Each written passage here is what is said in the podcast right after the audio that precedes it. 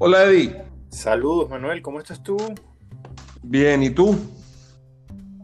Excelente, hermano. Bienvenido a la República de la Taza. Qué maravilla, muchas gracias. No, gracias a ti. De verdad, un honor tenerte por aquí. ¿vale? No, hombre, Cuéntanos un poquito de ti, Manuel. ¿Dónde te encuentras? Estoy en Monterrey, México. ¡Wow! ¡Qué divino! ¡Qué divino! ¡Qué bien, brother! ¿Y desde cuándo estás tú por allá, Manuel? Perdón, no, se, se cortó un poquito, no te escuché al principio la pregunta. ¿Desde cuándo estás por...? por Seis años y medio ya. Ok, ¿y eres de Venezuela? De Venezuela, de la ciudad de Valencia. Ok, ¿a qué te dedicabas antes, Manuel? Pues justamente al mundo del café en pleno. Eh, ¿En serio? Totalmente. Yo vivo de esto. Ahorita, bueno, como casi medio planeta o más, sobrevivo de, con esto. Pero bueno, ahí, ahí, ahí estamos, ¿no? Una, una, esta situación bien complicada, pero sí, eh, yo cubro dos etapas muy importantes del el mundo del café. Uno, que es el, el tueste, reposo y, y comercialización del, del, café, café empacado, etcétera.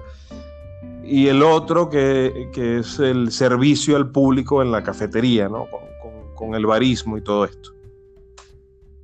Y, y, Manuel, ¿dónde, cómo, cómo comenzaste? ¿Cómo fueron tus inicios con, con este tema del café? Bueno, eh, en Venezuela, como bien sabes, llevamos el, el, café en la sangre, ¿no?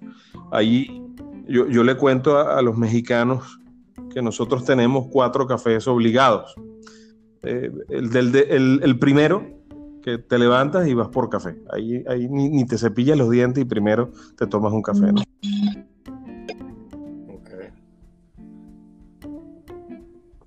Ah, aló, perdón, que se. Ajá, ahora, ahora sí. El, el café mañanero, el, el tempranero, que se prepara el, el, coladito o en la que llamamos greca, que, que, es la misma moca italiana. Luego el de, de media mañana, puede ser un guayollito, puede ser cualquier otro. Luego el de la comida, ¿no? el del almuerzo. Y ya luego hasta en la noche nos echamos otro. Y si acaso uno más en la merienda. Por lo menos, Por lo... exactamente. Entonces, eh, muy, muy, apasionado con el mundo de la restauración en general, pero bueno, llegué aquí, traje algo de capital y con eso pude montar una cafetería. Yo quería un, una panadería, cafetería y tal, pero bueno, muy costoso y no, no logré hacerlo. Pero comencé con una pequeña cafetería y poco a poco eh, bueno, luego compré el, el, tostador, nos metimos en el tema del tostado, abrimos otra cafetería, otra sucursal y ahorita, bueno, estamos en esta etapa extraña eh, que nos agarró a todos de, por sorpresa en una situación muy difícil y reinventándonos un poco para vender también en línea, que la verdad es que no lo hacíamos. Nos promocionamos, pero no vendía por ahí. Ahorita sí, estoy empezando a vender por ahí. Qué bien. Y Manuel, ¿cómo se llama tu cafetería? Pues eh, para cualquier venezolano, nada creativo. Se llama Guayoyo Café. Ok, y así también, o sea, si, si por ejemplo alguien está en sí. México y quiere buscar eh, el café tostado, te consigue así, Guayoyo Café. Guayoyo Café MX, ahí no hay pérdida, en, en, en todas las aplicaciones, eh, la página web, etcétera. Uh -huh.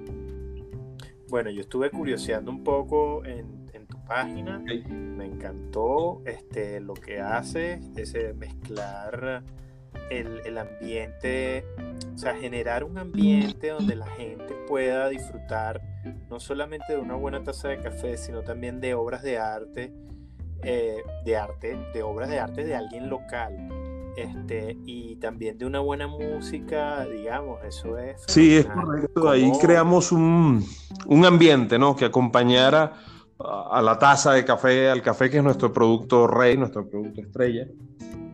Y, y yo siempre...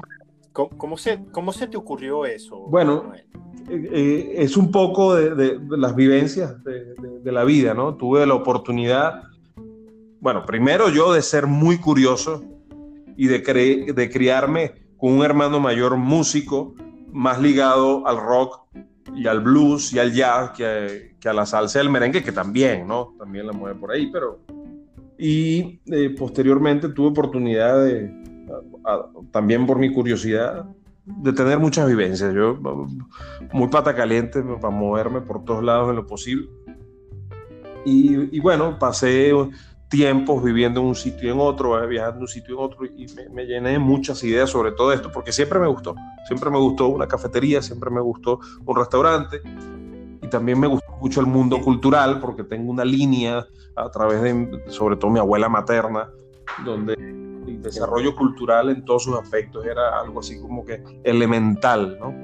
Y bueno, yo dije, yo necesito combinar todo para crear un ambiente como los que yo alguna vez disfruté y viví, etcétera, pero que, yo también siento que van a, gustar mucho y a combinar muy bien. Entonces, sí, efectivamente, eh, tenemos lo que llamamos el Guayoyos Wall, una, una, pared de ladrillo ahí donde hacemos colectivas de arte. Ponemos unos meses de pintura, otros de fotografía, etcétera. Y música en vivo, tenemos jazzistas, eh, bluesistas, y, y siempre un fondo musical que va por ahí, blues y jazz, va mezclándose. Excelente. Yo aluciné con eso hoy, no lo había visto, lo chequeé hoy y dije, wow, esto está genial. Fíjate que una de las cosas que a mí siempre me ha llamado la atención es el, café como espacio para, para como espacio creativo.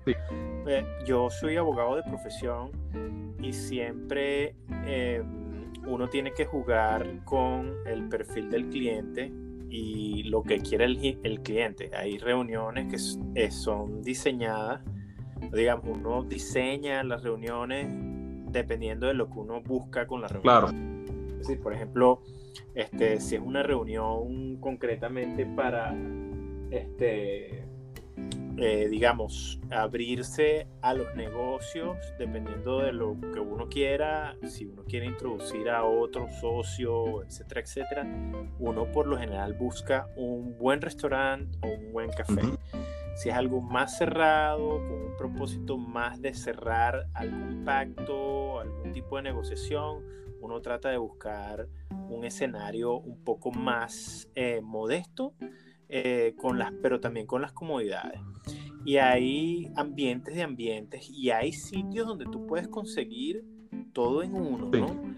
Este, a mí por lo general me llamó mucho la atención en Caracas un lugar que se llamaba Madame Black, que el café era muy malo, siempre lo digo.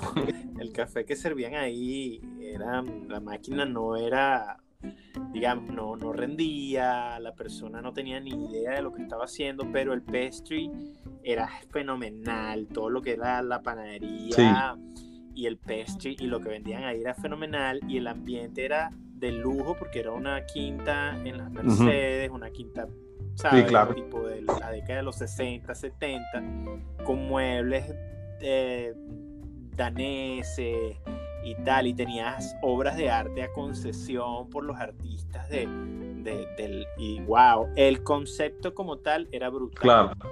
Este, y eso me encantó, me encantó muchísimo. Pero lo que tú agregas de agregarle blues y jazz está fenomenal, me encantó. Bueno, creamos un ambiente muy relajado eh, donde puedes casi hacer lo que quieras.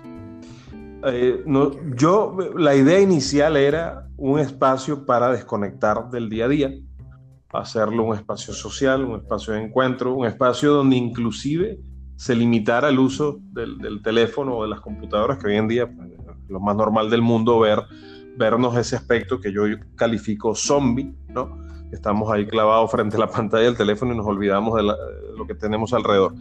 Eh, y más o menos se logró, porque, a ver, comenzando que es una cafetería en un segundo piso, que es una cosa súper extraña. todo el mundo me decía, una cafetería en un segundo piso. ¿no? A ver, sí, sí es posible, pero tiene que cumplir con una condición obligada. Tiene que tener terraza. Si no tiene terraza, no va a funcionar. Si estás en un segundo piso. Y efectivamente funcionó. Inmediatamente cuando te sientas en esta terraza, esta es una ciudad que está rodeada de montañas, en ese aspecto parecido a Valencia. Eh, te sientas ahí, ves unas montañas enormes aquí y otras allá, además distintas unas de otras.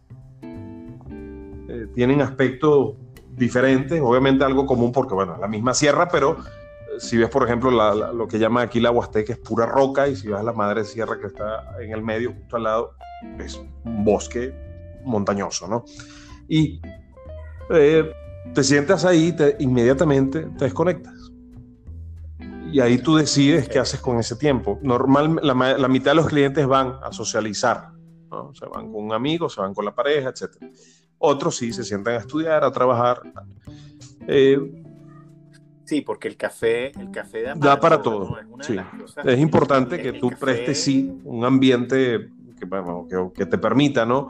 Pero sí, eh, sí ha, funcionado para lo que yo quería y también para lo que los clientes decidieron hacer, o estudiar o hacer negocios. Hay, sí, hay unos aspectos de, por ejemplo, la intencionalidad de este podcast es... Eh, todo, todo, surgió por unas memorias mm. que yo tenía de cuando mi madre se reunía con sus amigas en torno a la taza del café.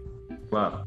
Este, entonces surgieron esas memorias. Hablando de esas memorias, Manuel, te hago una pregunta. ¿Qué noción tienes tú, qué recuerdos tienes tú que te llamen la atención de alguna colada, de alguna reunión en torno al café o de, o, digamos, de, algún, digamos, de algunos sabores? ¿Qué, recuerdos te vienen a la mente de cuando eras chamo?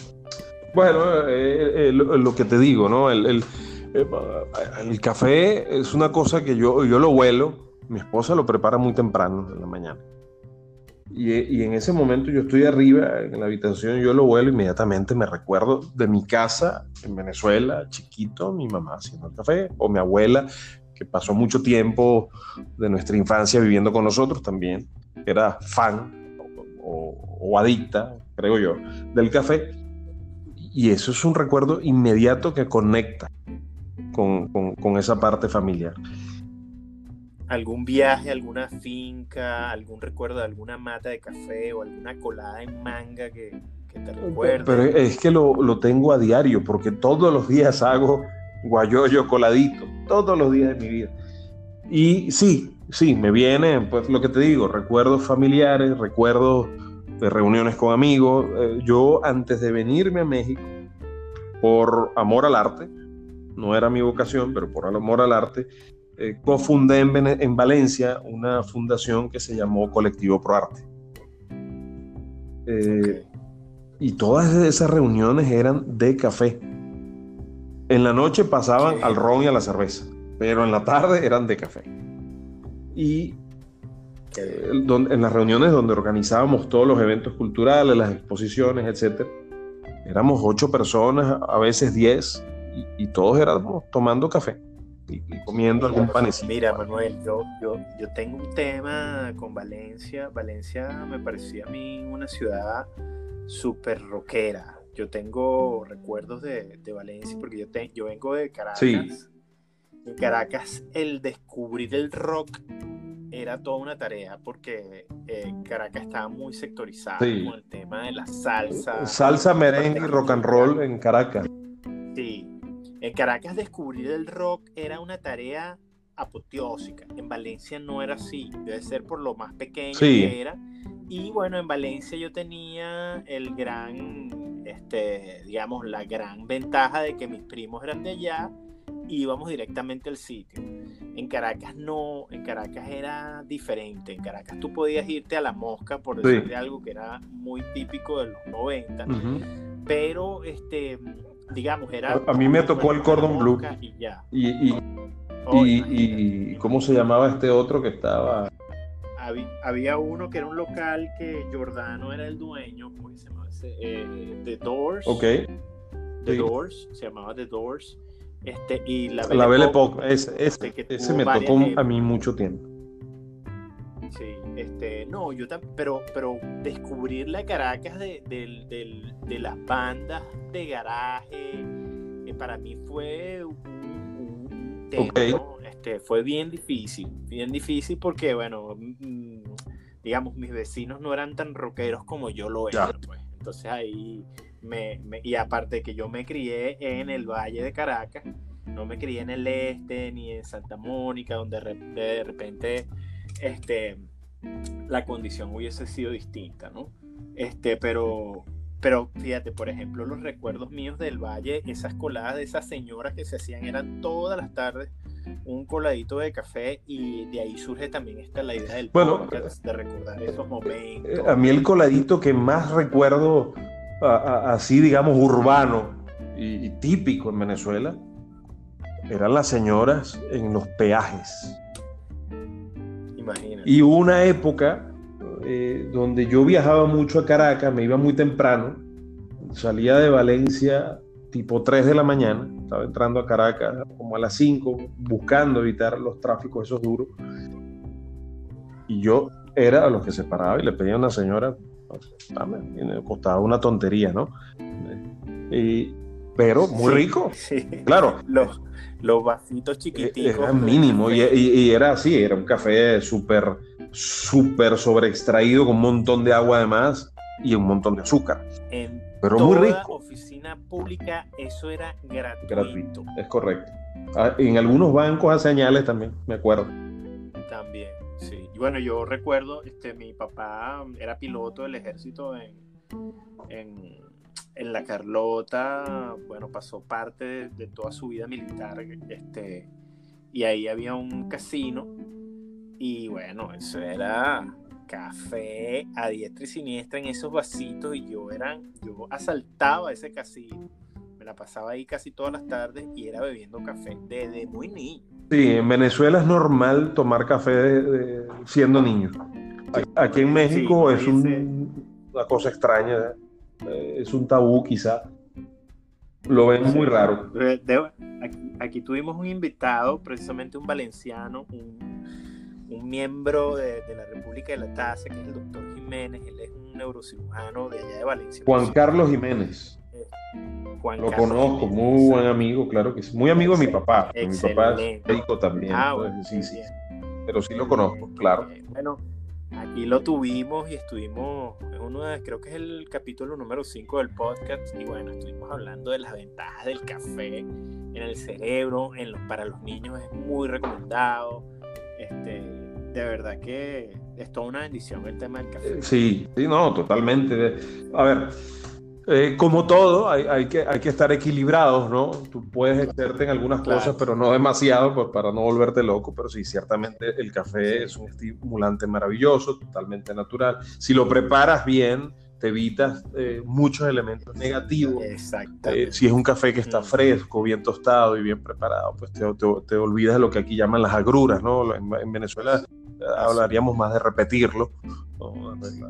Repites el café, que te, te produce sensación de, de quizá de, vómito o, o algo así. No, no. A ver, si tú preparas un buen café y está fresco, está bien tostado, no hay ni, ni esa gastritis o acidez o nada de eso.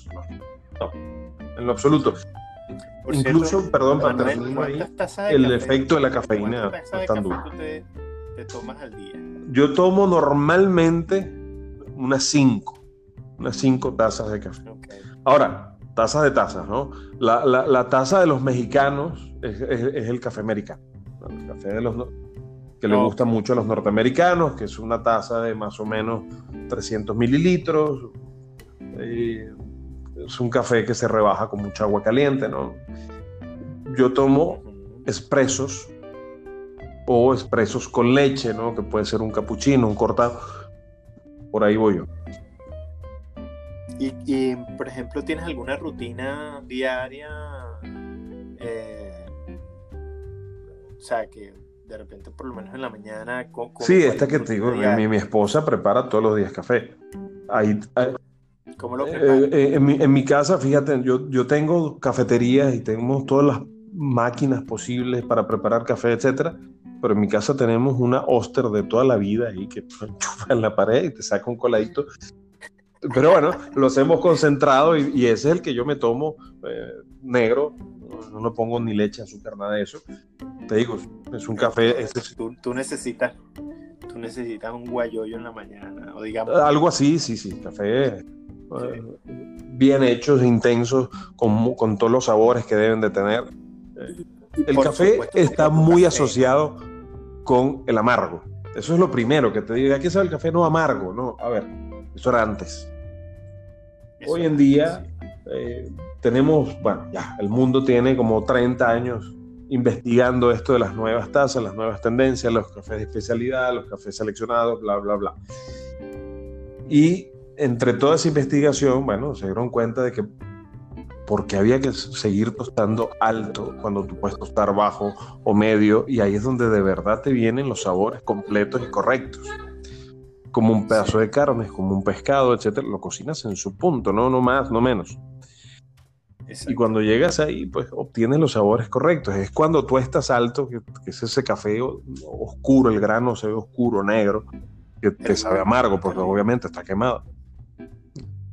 Terrible, terrible. Tú sabes que eso lo vine a descubrir yo ya, o sea, eso tiene como un proceso donde tú vas como que ajustando el perfil, ¿no? de tu sensibilidad sensorial y hace, fue dos, hace casi dos años ya que fue que yo dije, yo paré, yo dije, no vale, pero es que esto no tiene sentido. Claro.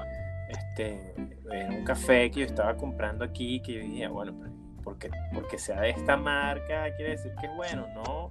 Porque todo, todo surgió a raíz de un, un día que me quedé yo sin café. Y bueno, dije, no vale, voy, voy a probar una suscripción. No puede ser que yo esté comprando el mismo café, yo quiero probar algo diferente. Y en eso hice una suscripción y cuando me llegó el café me decía la fecha de tostado que era de unos cuatro días. Y yo, wow, alucinante. Claro. Y ya ahí yo di un brinco porque ya era el segundo brinco, pues, porque el primer brinco fue este molerlo, o sea, comprarlo tostado. Sí. ¿Verdad? Este, pero tostado reciente y en grano, exacto. No, no, pero el primer paso que yo di fue comprarlo. Ok. Es decir, un cierto perfil que decía, me acuerdo yo, era un, salió una, una motico, era un café de Starbucks, salió una motico como una Vespa, entonces decía Italian Roast. Entonces dije, bueno, vamos a probar esto. Es el tueste más alto de todos. Ana, y yo, bueno, me producía cierta sensación, pues. El que no sabe es como el que no ve. Claro. ¿Entiendes?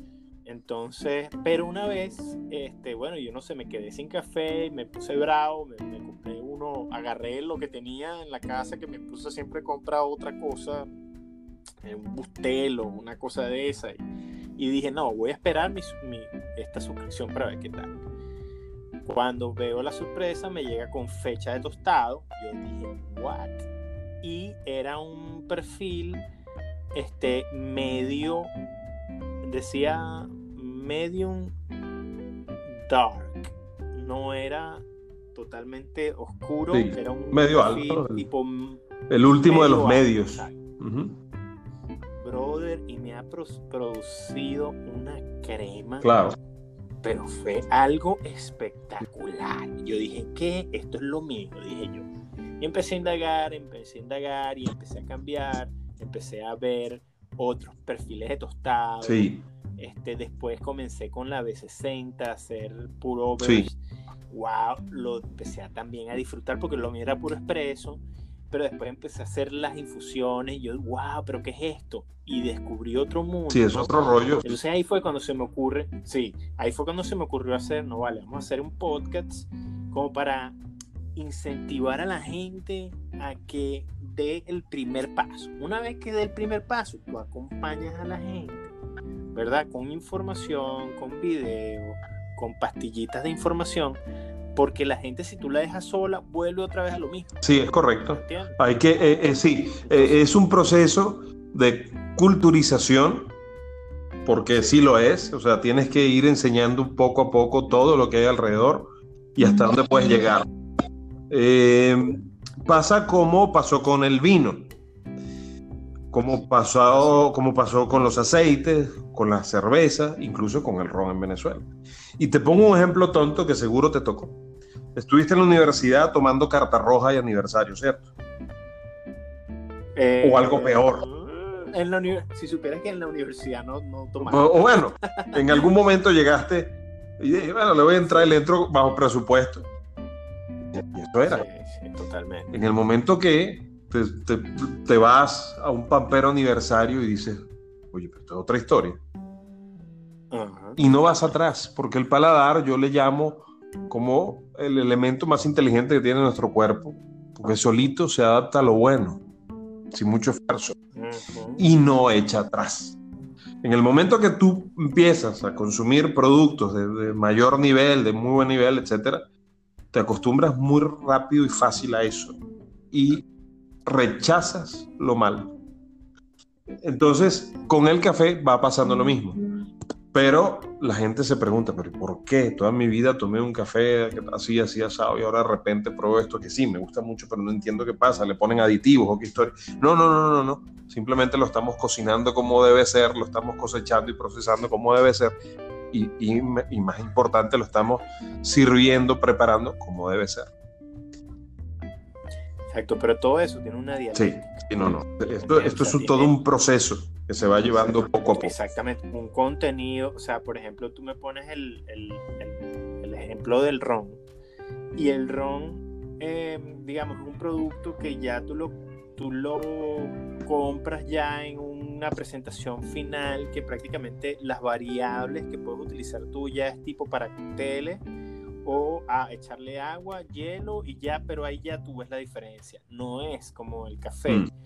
Tienes diferentes tipos de extracción, tienes diferentes tipos de perfiles de tostado este, y diferentes variables que es muy complicado el tema de la dialéctica y del contenido. ¿Por qué? Porque ahí es donde tú ves la diferencia, que tú dices, bueno, ¿por qué una persona si hoy tomó, por ejemplo, lo que tú dices que cuando tú pruebas algo de calidad, qué es lo que hace que tú sigas consumiendo eso mismo de calidad o que vuelvas al pasado. Por lo menos en el tema del café es algo muy complejo y es muy fácil para las personas frustrarse y volver al pasado. Sí. ¿Por qué? Bueno, porque no tienen ese entrenamiento, esa, ese seguimiento, ese acompañamiento que se debe hacer.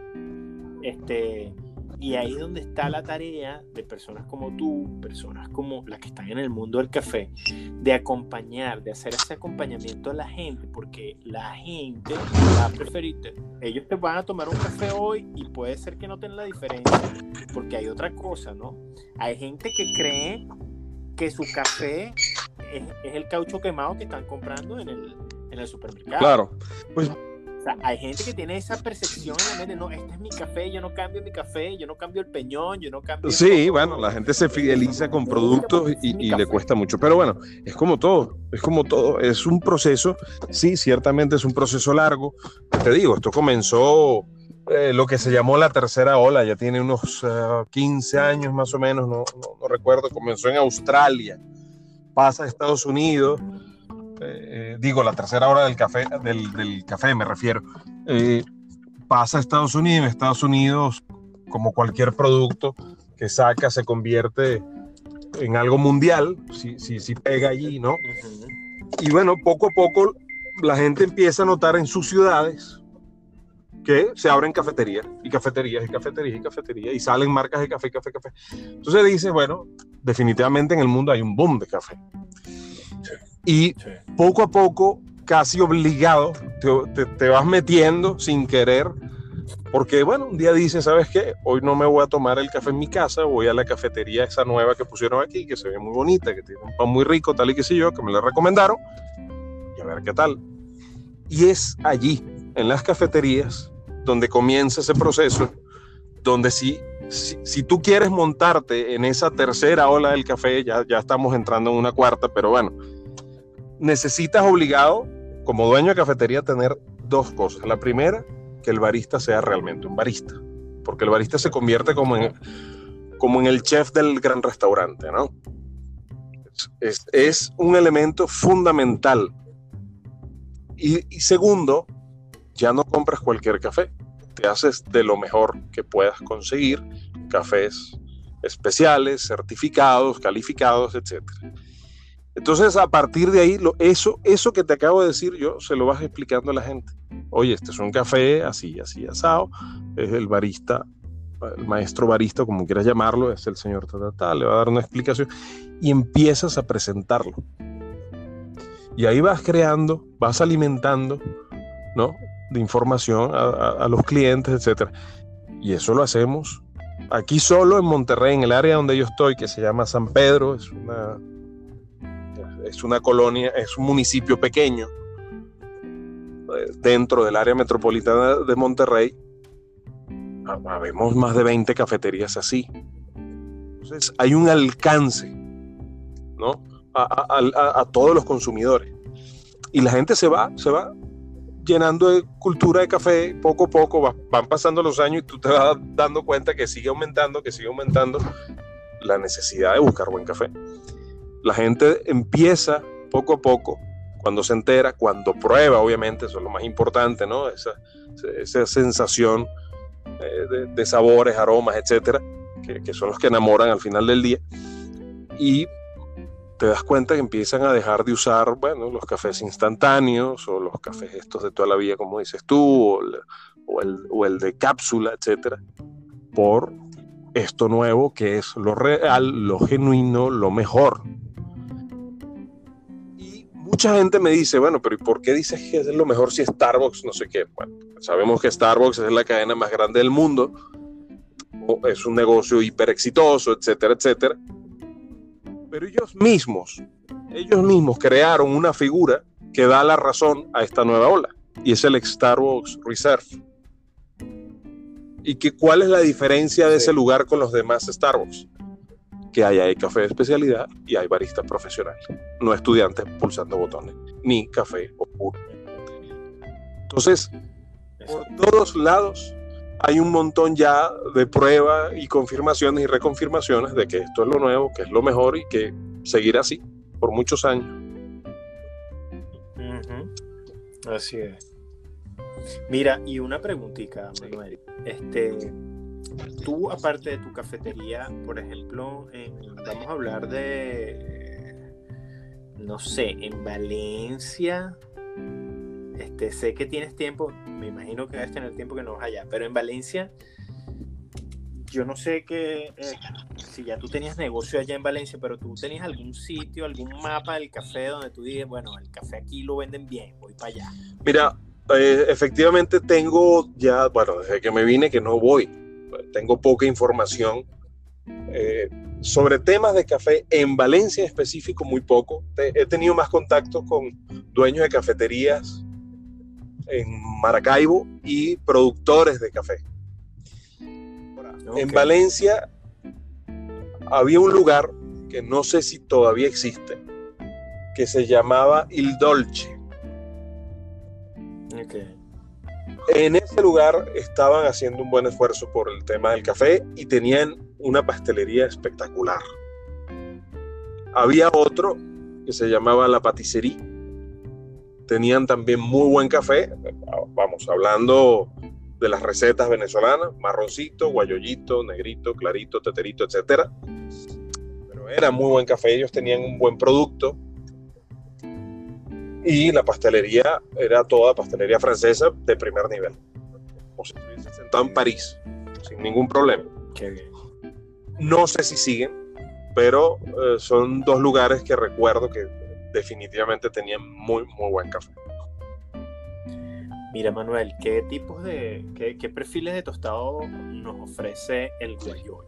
Yo solo manejo dos. Eh, medios, tuestes medios, que son ideales, eh, bueno, depende del grano que escojas, en el caso nuestro sí. ¿Con qué variedades trabajas? yo utilizo todos, mis granos son 100% arábicos, no utilizo robustas ni, ni, libéricos, pero eh, ya varietales y varios, ¿no? Los, subtipos, digamos. Eh, pero tengo cosas muy especiales y efectivamente son calificados así, cafés de especialidad, que eso sí los tuesto bajo para extracciones en cafeteras manuales, como la que tú ya hablabas del, del B60, por ejemplo, o de un Chemex, una prensa francesa, etcétera son perfectos para ese tipo de cafeteras. Eh, de los que tengo allí hay uno que es una estrella, ¿no? Que es un café que tiene certificado de origen aquí en México. O sea, es una variedad de aquí. Que se llama Pluma Oaxaca. Eh, perdón, se llama eh, Pluma Hidalgo, es la variedad que es de la zona de Pluma Hidalgo, en el estado de Oaxaca. Ese es el, café estrella que yo tengo en, mi catálogo. Lastimosamente no es todo el año. Eh, la época de cosecha es enero y febrero. Ahí hay, hay que comprar rápido porque es un café que se exporta, se exporta todo. Ahí, ese es el tipo de café donde te llega un norteamericano, un canadiense, un chino, un alemán, exacto, y le dice al, al, productor, te compro todo, te lo pago, te pago tres años de cosecha, te las pago por adelantado en dólares, pues obviamente, a ver, ni tonto ni perezoso, inmediatamente lo vende, ¿no? Sin embargo, como el mercado mexicano ha estado creciendo en consumo de café de este tipo, algo deja. Y ahí hay, que moverse rápido y comprar algunos sacos y tener ahí. Eh, entonces, bueno, ese lo tengo solo el primer cuatrimestre del año. Ya se me acaba muy rápido, pues muy bueno, lo vendo fácil. Es un café de muchísimo nivel. Y luego tengo otro que lo interesante de este otro es que se produce en una zona que no es la típica zona de, cafetales de México, como podría ser Chiapas o Veracruz o Puebla, no.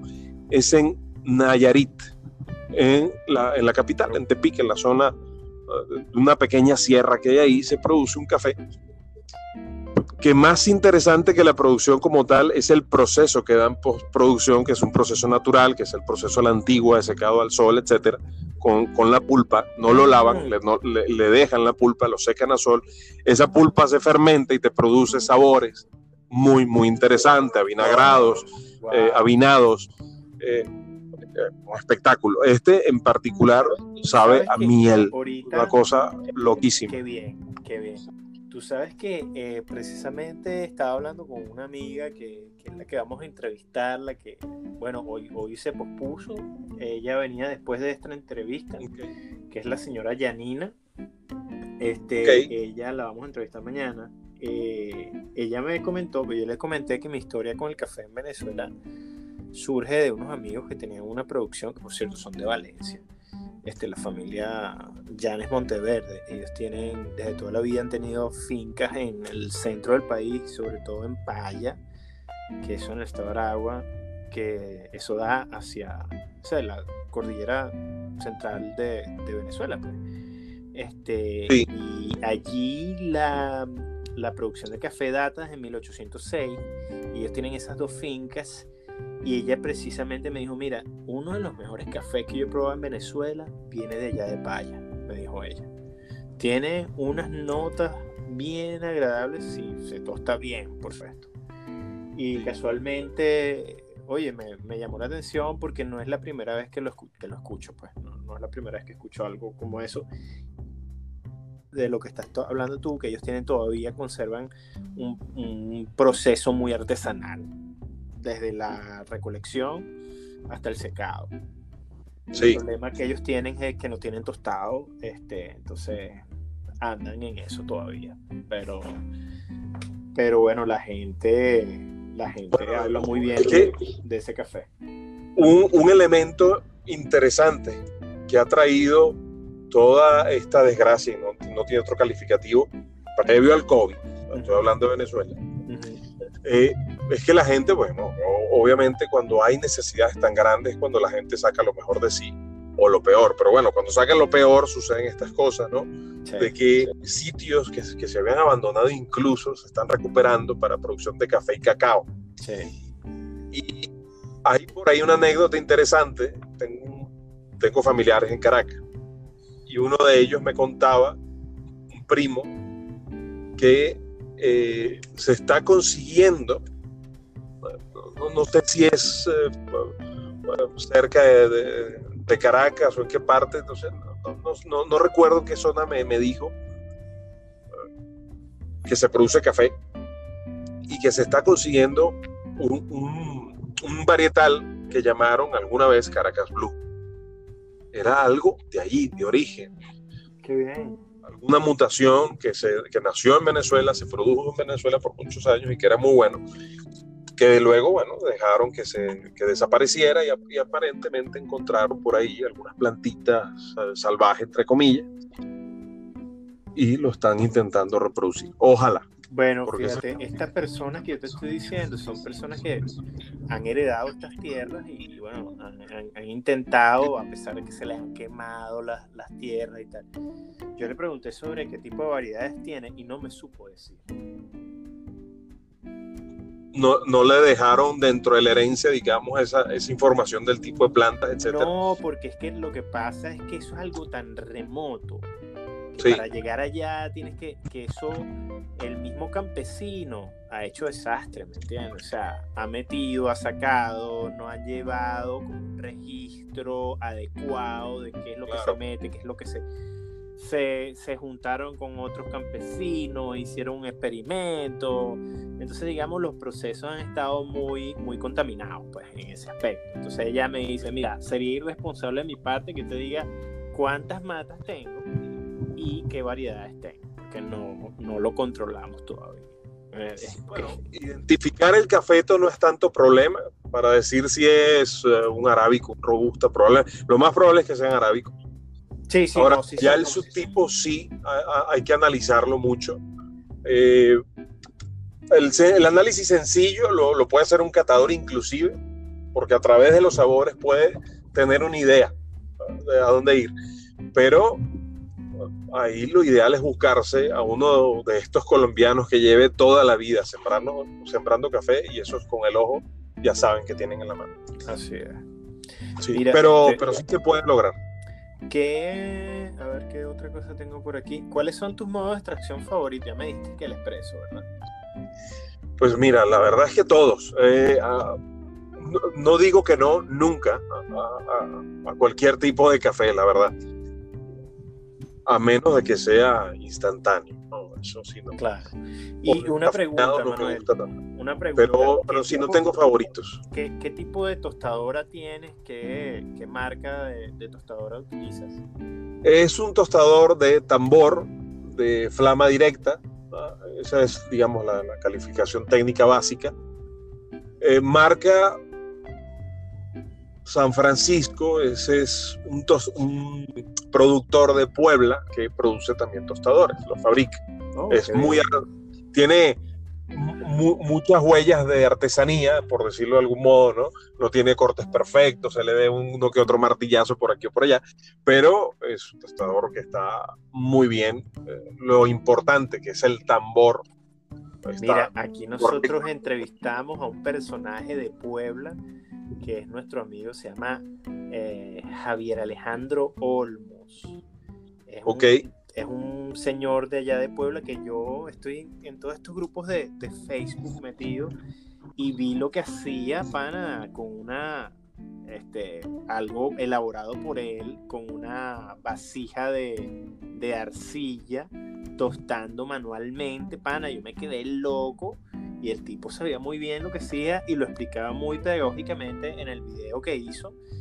Y wow, lo contacté y lo pudimos entrevistar. Si chequeas, va a estar como en dos capítulos y no pudimos concluirlo. Por ahí vamos a, seguir intentando con, con, Javier, porque es una persona súper humilde y súper, súper, súper nice, pues. Con una experiencia de vida impresionante. Este, Mira, Manuel, otra cosa que te voy a decir, con este tema del, del COVID-19, ¿qué escenarios te planteas tú en lo personal y de qué se habla en el, en el gremio allá en México, allá donde tú te encuentras? Pues mira, acá eh, lastimosamente toda esta situación ha sido desde un principio, sálvese quien pueda. Sí. Eh, cada quien tomó las acciones que consideró basándonos en lo que se veía afuera.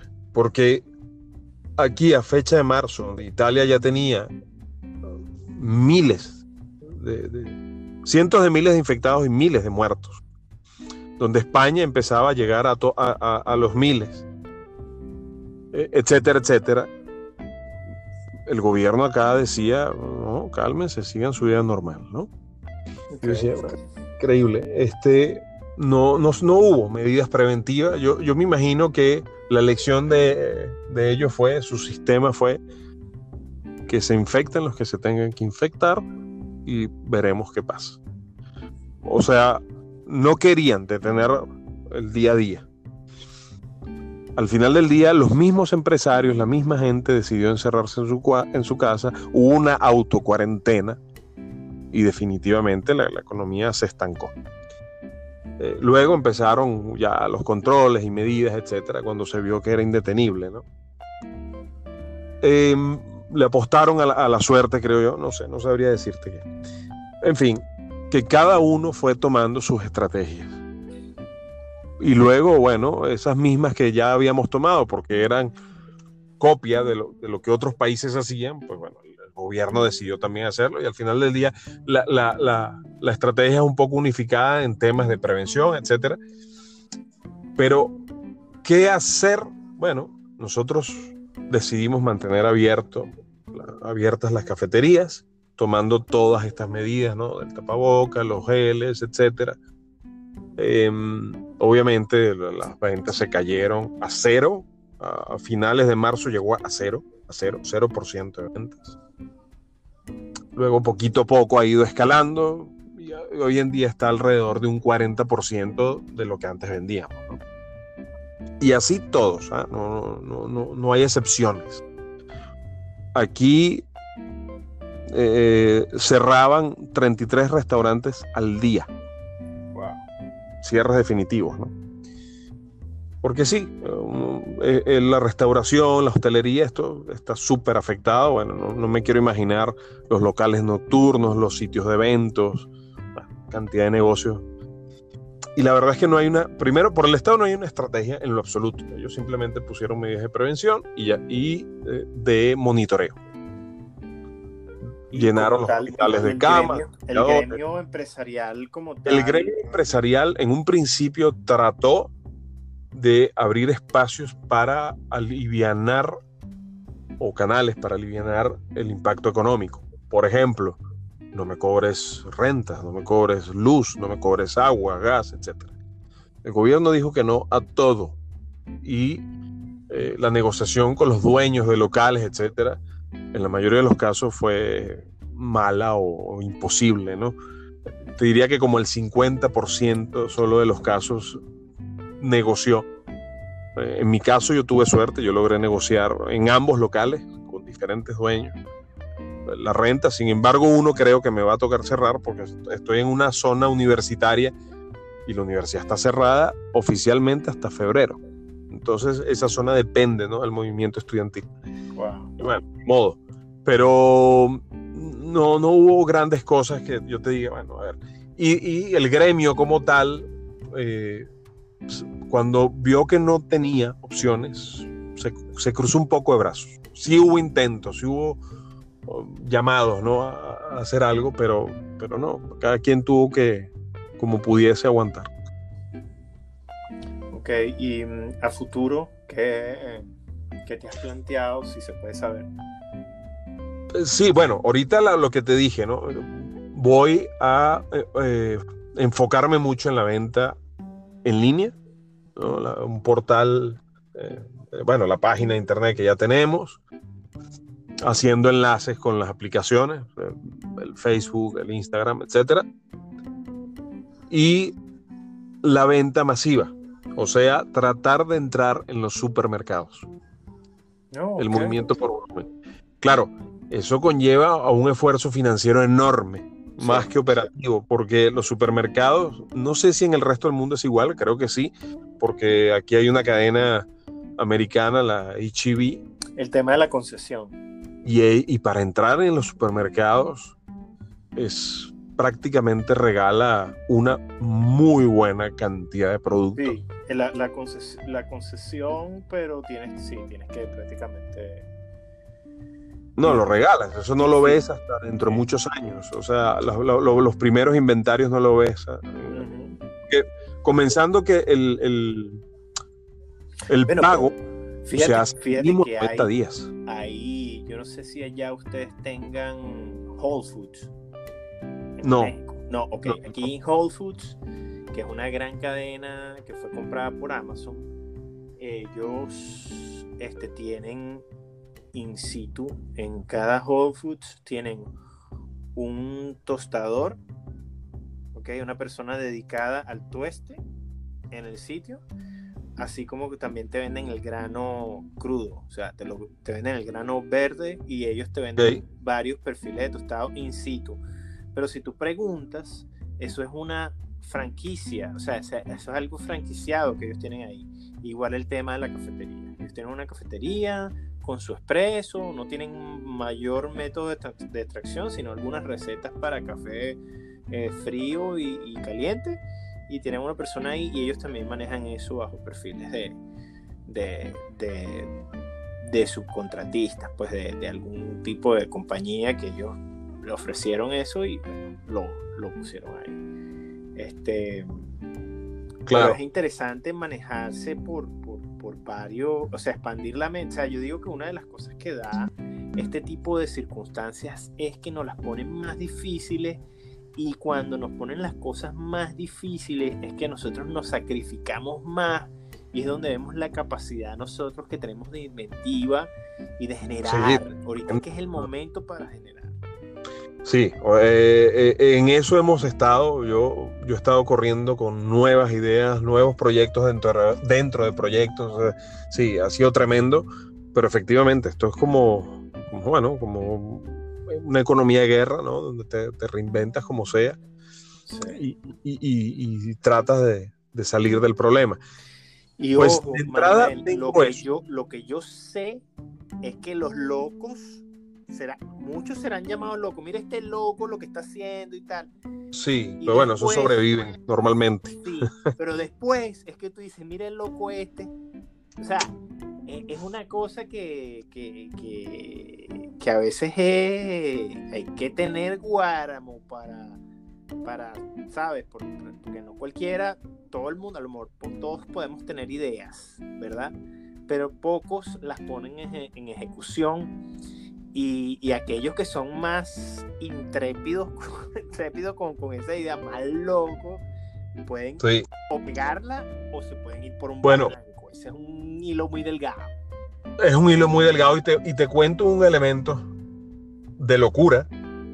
Y con esto cierro porque ya me toca otra actividad y discúlpame que no, me tenga que retirar, pero te cuento esto, para, para cerrar aquí.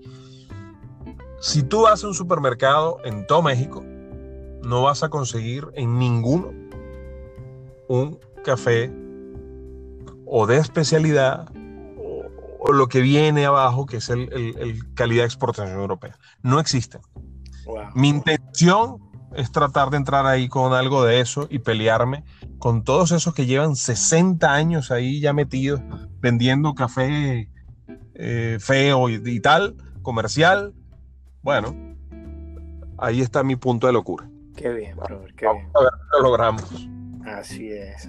Bueno, mucha fe en eso, hermano. Y gracias, Manuel, por, por haber participado con nosotros de esta tertulia. Eres un miembro honorable de la República de la Taza. Y Hombre, muchas gracias. sea un capítulo de muchos capítulos más. Claro que sí, yo puesto. Gracias, Manuel. De verdad, todos chequense por ahí eh, la página web, por favor, Manuel. Claro que sí este, eh, www.guayoyocafé.mx. MX. mira, Manuel, vamos a hacer una cosa. Yo voy a cerrar esto. Este, gracias por, por, tu participación. Yo voy a editar esto y voy a poner ahí todos tus contactos para que la gente vea de tu trabajo, ¿ok? Y sepa en México dónde ubicarte.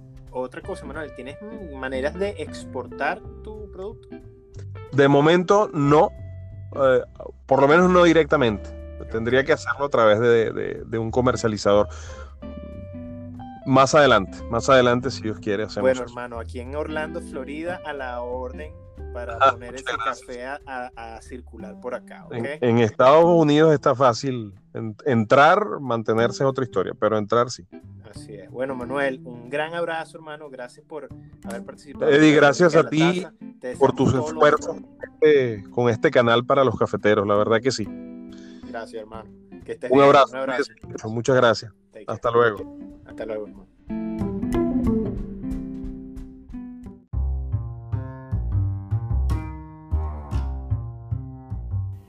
Hola amigas y amigos y bienvenidos a otro episodio más de tu podcast de la República de la Taza.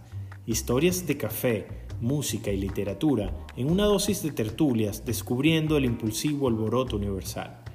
En esta oportunidad estaremos conversando con nuestro amigo Manuel Alejandro Escobar Larriba, quien es un venezolano nacido en la ciudad de Valencia, que hace seis años arribó a la ciudad de Monterrey, en México, para abrirse campo en el mundo del café.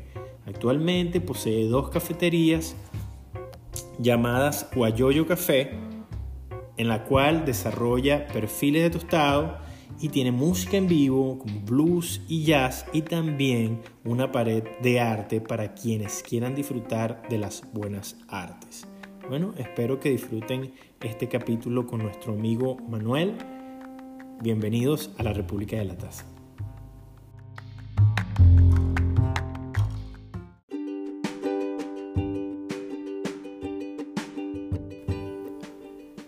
Amigos, espero que hayan disfrutado de este episodio de la República de la Taza. Un episodio que déjenme decirles que fue bastante buscado. Eh, tengo un primo que se llama Juan Miguel, eh, que es de Valencia, eh, estuvo viviendo en Puebla y bueno, él es un fiel seguidor de este podcast y él me dijo, mira, tengo un amigo que está en México, que tiene dos cafeterías, contáctalo.